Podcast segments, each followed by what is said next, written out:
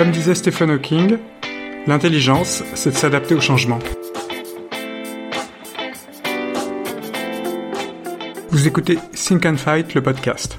Je suis David Sabatier, avocat et associé du cabinet 1862 et fondateur du think tank Think and Fight qui réunit des experts reconnus en droit, en fiscalité, en économie, en ressources humaines, en financement et en analyse financière afin d'anticiper les conséquences de la crise du Covid-19 et de produire des recommandations concrètes et directes pour les entreprises. Comment financer les petites et moyennes entreprises en temps de crise Pour y répondre, je reçois Max Peuvrier, président du comité financement de l'Ordre des experts comptables.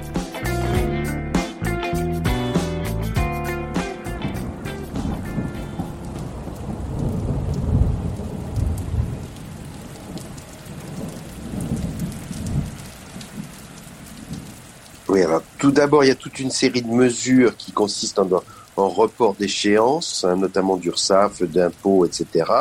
Ça, c'est simplement des mesures de report d'échéance. Il y a aussi des dispositions relatives au loyer, etc.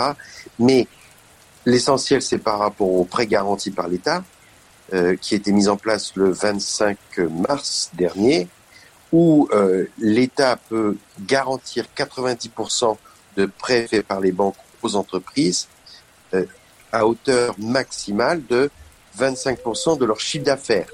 Chiffre d'affaires N-1. Okay. 2019 normalement.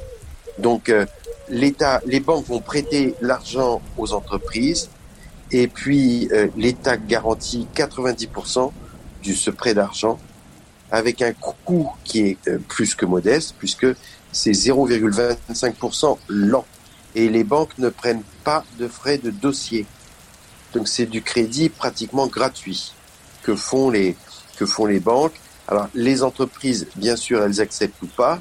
Elles doivent justifier d'un besoin de trésorerie, de ce besoin financier.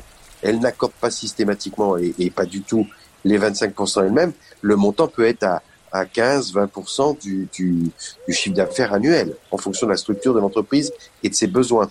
Je comprends. Et il y a des aides régionales aussi qui ont été euh, mises en œuvre, non? Alors, les aides régionales existaient déjà. Il y avait des, il y avait des garanties de prêts faits par les régions.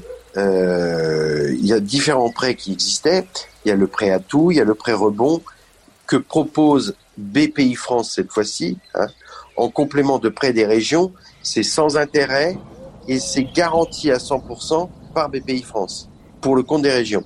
Okay. C'est-à-dire que l'entreprise emprunte auprès d'une banque elle, emprunte, elle a un cofinancement par BPI et c'est garanti à 100%. Alors avec un coût qui est un peu plus élevé. Et ce qu'a mis aussi le gouvernement en place dès les premiers jours, c'est que les entreprises qui avaient des lignes de crédit confirmées sur 12 à 18 mois, ces lignes de crédit étaient garanties encore à 90% par BPI France. Si tu avais un découvert, mais le découvert, j'ai entendu récemment, un découvert à 10% que proposait la banque, 10% d'intérêt à l'année. Ce découvert garanti sur 12 à 18 mois est garanti à 90% par BPI France. Voilà. Ça facilite les aides de, et, et la région, c'est pareil. Tous ces prêts qu'elle propose, tous ces cofinancements, tout ça, ça a été confirmé en garantie complémentaire par BPI France. Ok. Donc il y a un ensemble de dispositifs qui existent et qui sont à, à développer et, et alors il reste toujours, il reste toujours 10% à charge de l'entreprise. Oui, c'est ça. Et quel est ton sentiment, toi, par rapport aux, plus petites entreprises euh, C'est vrai que moi, j'ai croisé euh, récemment, euh, notamment, des confrères et des consoeurs avocats qui, qui, me disent souffrir de la crise parce qu'ils ont des activités à l'arrêt, notamment les confrères qui ont peut-être des activités moins importantes, qui font du contentieux, et avec l'absence d'audiencement aujourd'hui, bah, l'activité est à zéro. Quoi, hein bah pour les pour les plus petites pour les toutes petites entreprises euh, et les plus petites entreprises puisqu'ils ont tapé quand même sur les entreprises jusqu'à un million de chiffre d'affaires et, et euh, qui ont eu et, et 60 000 euros de résultats et toutes les entreprises qui ont obligation de fermer pour aider le dirigeant, il a été proposé d'accorder une aide maximale de 1500 euros. Alors c'est une aide qui est très faible. Hein. Il faut un soit que l'activité ait été stoppée, ce qui est le cas par exemple de tout ce qui est restaurant, soit qu'il y ait eu une baisse de plus de 50% du chiffre d'affaires entre mars 2019 et mars 2020. Donc comme en mars 2020, euh, le confinement a commencé le, confinement a commencé le, le 16 mars. Euh, il y a des gens qui ont déjà fait de l'activité, etc., et qui se retrouvaient pas avec les 50%. Et puis 1500 euros, c'est une aide, c'est très faible. Et alors, dans le cas des avocats, cette aide a été peut-être augmentée de 2000 euros quand il y a des salariés sur le mois d'avril. Hmm. Voilà. Ça veut dire qu'on laisse toutes les petites sociétés sur le carreau, quoi. Voilà, exactement. Alors, ce qui n'a pas été le cas en Allemagne, parce que bien sûr qu'il y a des, des, messages qui circulent.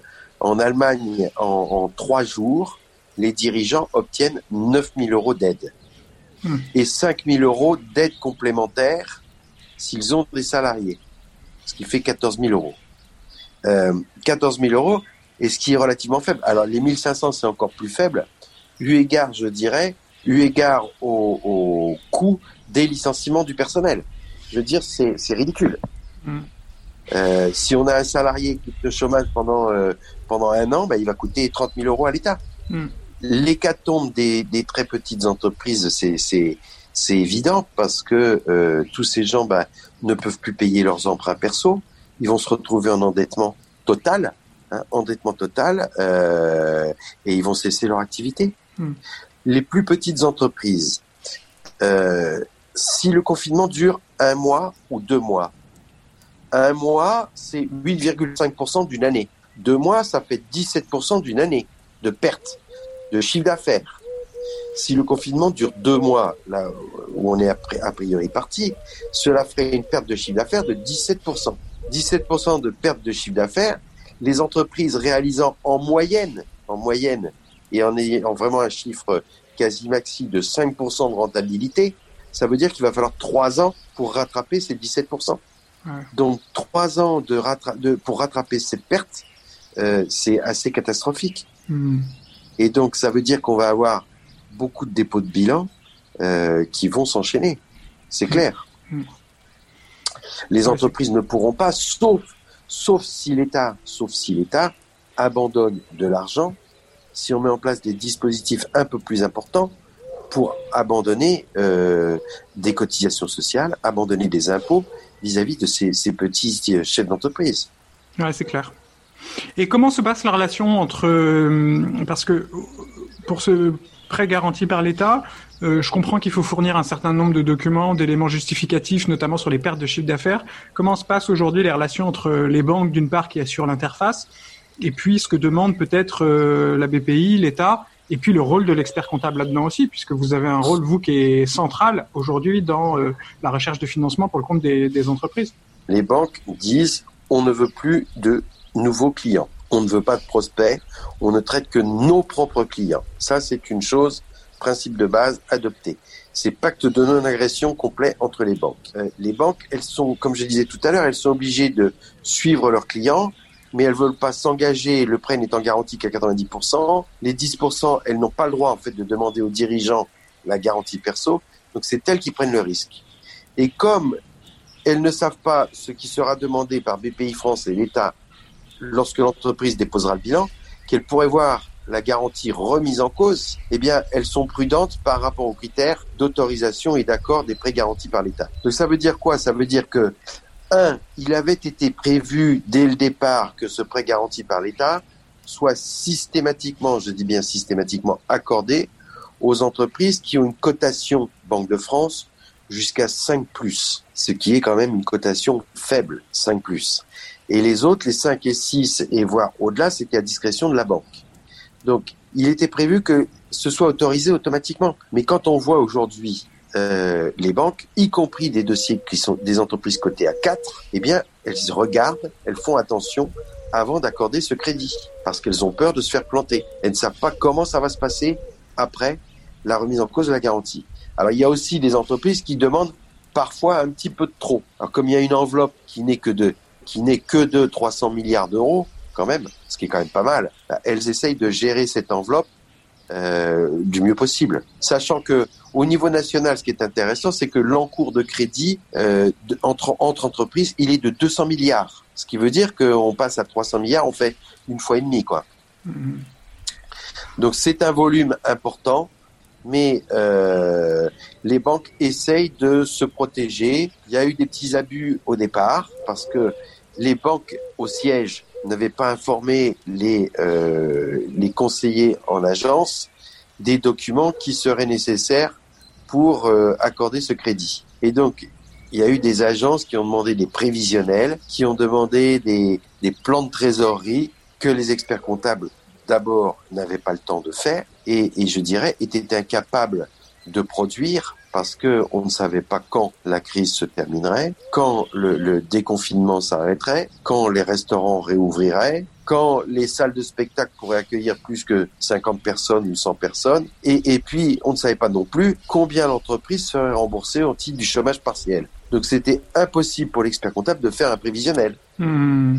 Et ça l'est, et, et ça l'est toujours. Hmm. Donc on ne nous demande pas un prévisionnel sans nous donner les hypothèses à retenir. Ça, on ne sait pas faire. Les banques se sont assouplies, ont assoupli quand même les dispositions, ne demandent plus ces états prévisionnels. Elles demandent des documents, des attestations quand même d'experts comptables pour euh, euh, s'assurer qu'elles prêtent pas à n'importe qui et n'importe comment. Je comprends. Cet épisode a été produit et réalisé par 1862 avocats pour le compte du think tank Think and Fight. Et si cet épisode vous a plu, n'hésitez pas à vous abonner ou à nous envoyer des petites étoiles ou des commentaires. Et vous pouvez toujours m'envoyer un mail à sabatier, s a b a t i e r arobase 1862 du 6 legal.com. À très vite.